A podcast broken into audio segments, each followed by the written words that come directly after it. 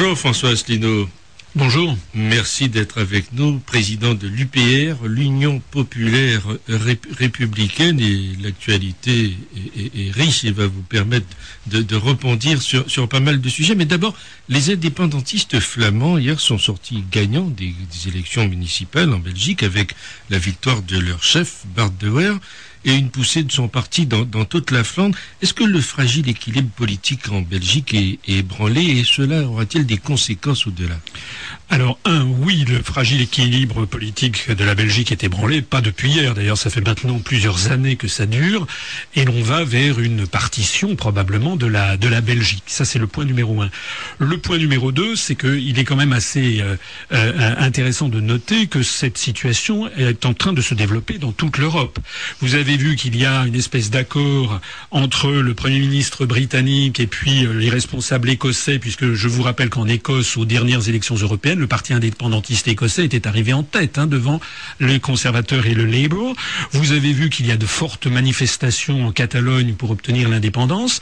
En d'autres termes, il est en train de se produire exactement, je suis désolé de me citer, mais exactement ce que je ne cesse de prophétiser depuis maintenant plusieurs années. Je l'ai euh, montré notamment dans une conférence euh, qui euh, s'appelle Les douze impasses de l'Union européenne, c'est que la construction européenne en ce moment, est en train de détruire les États-nations préexistants, de les pulvériser. C'est une espèce de somalisation, si vous voulez, comme la Somalie. C'est ce qui se passe en ce moment euh, en Libye, c'est ce qui se passe en Irak, c'est ce qui se passe probablement, ce qui risque de se passer en Syrie.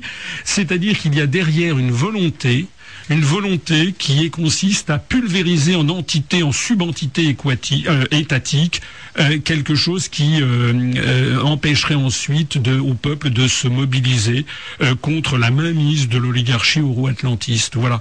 Donc je crois que c'est extrêmement dangereux parce que l'objectif final, c'est d'ailleurs la politique d'Europe des régions qui est derrière, c'est de morceler voilà ces, instances, ces instances étatiques.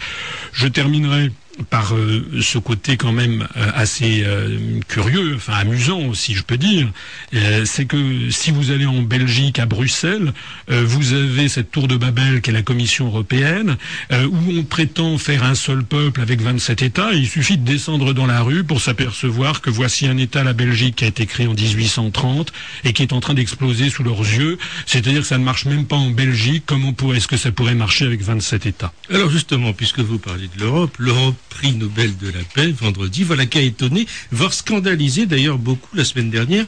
L'Union européenne, c'est la paix, comme le suggère le Nobel, ou bien la guerre alors, j'ai euh, écrit euh, un, article paru sur Agoravox qui s'appelle L'Union européenne, c'est la guerre.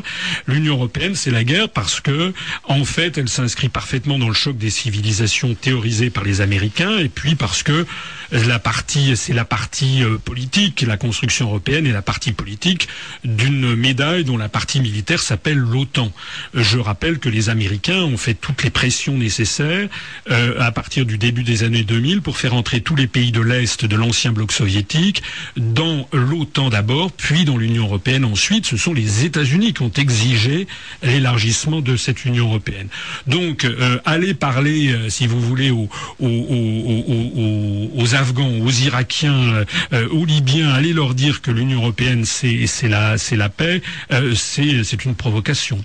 J'ajoute ça n'a pas été suffisamment souligné que ce prix Nobel de la paix n'a pas été accordé uniquement que pour euh, prétendument avoir fait œuvre de paix, mais aussi euh, prétendument pour avoir euh, développé dans toute l'Europe la, démocratie. Alors ça, c'est encore peut-être, c'est au moins aussi scandaleux quand vous pensez euh, que tous les référendums sont piétinés. Le référendum du 29 mai 2005 en France, du 1er juin 2005 aux Pays-Bas, de juin 2008 en Irlande. Quand vous pensez que euh, également on nomme désormais des, chefs de gouvernement euh, en Italie Mario Monti, en Grèce Papademos, et qui ne se sont jamais présentés devant le suffrage universel, euh, mais qui ont été en fait cooptés par, par Goldman Sachs pour imposer des politiques que les peuples ne veulent pas. Quand vous songez par exemple que les traités européens sont violés les uns après les autres, par exemple la clause dite de non-renflouement des États, la clause l'article 123, qui est piétinée par le FESF, par le MES. Quand vous songez à ce qu'est le TSCG qui vient d'être ratifié en, Justement, il a été ratifié le 11 octobre. Est-ce que cela conforte le processus de la réorientation européenne voulu par le chef de l'État? Mais le chef de l'État, écoutez, euh, euh, c'est une marionnette. Ce chef, enfin, écoutez, qui est-ce qui croit encore à Monsieur Hollande?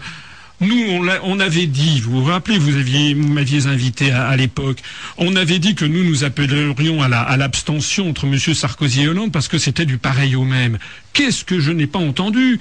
Il y a des gens de gauche qui me disaient, mais non, pas du tout, il vaut mieux. Bon, euh, c'est vrai que Sarkozy, euh, tout le monde en avait marre, mais, tout le monde en a marre de M. Hollande au, au bout de quatre mois. M. Hollande n'a pas les manettes. Voilà. Ce qui est en train de se passer, c'est la confirmation de ce que je ne cesse de dire depuis cinq ans et demi que j'ai créé l'UPR, c'est que les Français n'ont plus les manettes. Donc, M. Hollande n'est qu'un bouchon sur l'océan, si vous voulez. C'est quelqu'un qui est ballotté au gré des événements. Il n'a pas pu changer une virgule du TSCG. C'est d'ailleurs ce que nous nous disons aussi quand certains nous disent il faut une autre Europe. J'ai publié sur Agoravox il y a quelques jours un, un autre article où j'ai fait une espèce de récapitulatif depuis 1979 des promesses d'autre Europe. Mais ça, tout c'est tout simplement se moquer du monde. On ne peut pas avoir d'autre Europe puisque la France n'est plus qu'un État sur 27. Nous avons un commissaire sur 27, ça fait 3,7% des voix. On ne peut pas avoir d'autre Europe. C'est la raison pour laquelle tous ceux qui promettent une autre Europe, que ce soit à, les souverainistes à droite, ou bien que ce soit M. Mélenchon à gauche, en fait, dupent les Français, puisque nous ne pouvons pas avoir d'autre Europe. M. Hollande est encore une fois en train d'en administrer la preuve aux Français. J'ai écouté hier Claude Barthelone qui disait, qui est pas rien, c'est quand même le président de l'Assemblée nationale, qui disait l'objectif de réduction des déficits à 3% du PIB a un côté absurde par rapport à la situation que nous connaissons. L'Europe ne doit pas être le continent où l'on dit rigueur, euh, rigueur, rigueur, chômage. Mais quand même, euh, son Assemblée a voté ce traité. Mais oui, mais nous avons affaire à une schizophrénie générale des, élites françaises. Tout le monde sait que les députés, quand vous leur parlez, ou les sénateurs, quand vous leur parlez en tête à tête, beaucoup de responsables politiques sont tous, qu'ils appartiennent à l'UMP ou PS, etc., sont tous là à vous dire, en tête à tête, on va dans le mur. Ça ne marchera pas. C'est le contraire de ce qu'il faut faire. Et pourtant, ils votent comme un seul homme ces, choses-là. Ça veut donc dire qu'ils sont, euh, ils sont en fait, euh, comment dirais-je, ils trahissent tout simplement le mandat des Français. Ils ne représentent plus les Français.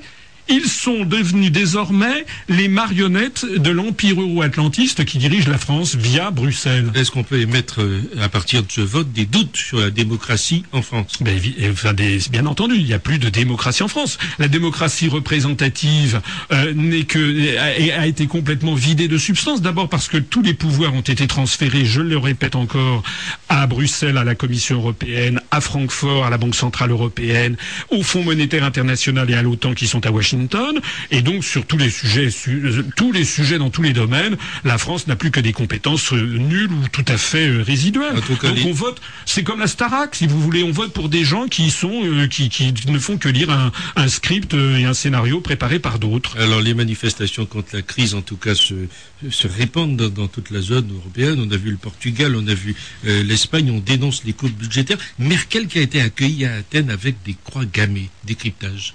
Ben moi je trouve ça triste parce que euh, il est en train de se produire ce qu'avait prophétisé Milton Friedman, prix Nobel d'économie dans le Die Welt, dans le journal Die Welt le 7 janvier 2002. Euh, il avait dit que l'euro risquait de développer une animosité entre les États. Moi, je ne suis pas de ceux qui tapent sur la sur la sur l'Allemagne. J'observe d'ailleurs que des gens comme euh, comme Monsieur Mélenchon ou certains européistes sont pour l'euro, mais n'arrêtent pas de taper sur l'Allemagne. Les Allemands, ils ont leurs propres problèmes, leurs propres intérêts nationaux. Il faut voir que si nous étions allemands, ils ont le sentiment, les Allemands, qui bossent, qui travaillent bien, et que sans arrêt, on est en train de leur demander de l'argent pour financer les autres. Donc il est normal qu'ils en aient assez. Mais il est tout à fait normal aussi que les Grecs, les Espagnols et les Italiens refusent de devenir des Allemands. Donc le problème, ça n'est pas Madame Merkel ou ça n'est pas, euh, pas la Grèce. Le problème, c'est cette folie d'avoir mis 17 États avec une seule monnaie. Il faut en sortir. D'ailleurs, tout le monde le sait. Je, euh, aujourd'hui même, dans le Figaro de ce matin, j'ai été absolument stupéfait de lire l'interview de Madame Parizeau. Madame Parizeau qui dit que désormais les chefs, les, chefs d'entreprise, les patrons français sont en panique, sont dans un état de quasi panique, et que la situation est catastrophique. Donc même dans les cercles d'économique, ils le savent que ça ne peut pas marcher. Alors il faut arrêter avec ça. Nous nous apportons un message d'espoir. Il faut que les Français comprennent qu'il y a une vie après l'euro, il y a une vie après la construction européenne. Non d'une pipe. L'avenir n'est pas uniquement dans, dans, le désastre. Quand on va vers le désastre, quand on fonce vers le gouffre, eh bien, il faut se dire attention. Qu'est-ce que l'on fait? Eh Il faut être adulte et se dire maintenant nous prenons des décisions pour changer complètement d'orientation.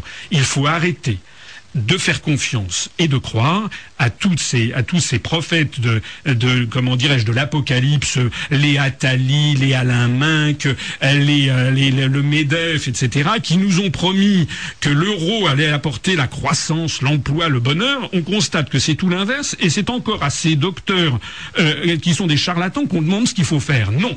Quand on a des docteurs qui sont des charlatans on change de docteur et on change de médecine. Finalement l'euro est loin d'être sauvé mais l'euro va exploser, je l'ai toujours expliqué, je maintiens, je persiste et signe, l'euro va exploser. L'important, c'est que nous devons en sortir le plus vite possible, parce que plus on attendra, et plus la facture pour les Français sera, je pèse mes mots, hein, cataclysmique. Cataclysmique. Oui je persiste et signe. En Allemagne, en Allemagne actuellement, les plus hautes autorités allemandes, enfin du moins dans le milieu des affaires, disent que si l'Allemagne reste dans l'euro, ils évaluent à 1000 milliards de dollars le coût pour la collectivité allemande de cette, folie jusqu'à l'explosion finale. Merci François Asselineau d'avoir été avec nous, président de l'UPR, dont j'ai lu d'ailleurs qu'il était dans le top 5 des partis politiques français les plus consultés à travers le monde sur Internet. C'est vrai? C'est exact, absolument. Nous sommes maintenant, nous nous sommes hissés sur Alexa Ranking au cinquième rang des sites politiques les plus euh, les plus consultés de, de France. Et euh, j'insiste aussi sur le fait que nous avons désormais dépassé les 1860 adhérents ce matin même. Nous, nous sommes en ce moment sur un rythme de 12 adhérents par jour, ce qui est beaucoup pour un mouvement politique qui est totalement verrouillé, qui n'a accès à aucun grand journal, aucun grand magazine, aucune grande radio nationale, aucune télévision nationale. Je suis passé quatre minutes sur Ce soir ou jamais de Monsieur Tadei pour la première fois il y a quelques jours, mais nous sommes totalement verrouillé. Donc c'est quelque chose qui commence d'ailleurs à inquiéter, je le sais, et à beaucoup préoccupé un certain nombre d'autres mouvements politiques. Merci François Asselineau d'avoir été avec nous. Un mot encore, 759e jour de captivité pour Thierry Doll et ses compagnons nous pensons fortement à eux et à leur famille. Fin de cette édition, merci de l'avoir suivi. Je vous retrouve ce soir 20h30 pour Laisse parler les gens avec Gino et Evelyne. Bon après-midi à tous. L'information continue. Retrouvez ce programme sur notre site www.tropicfm.com, sur nos web radios, sur Facebook et Twitter.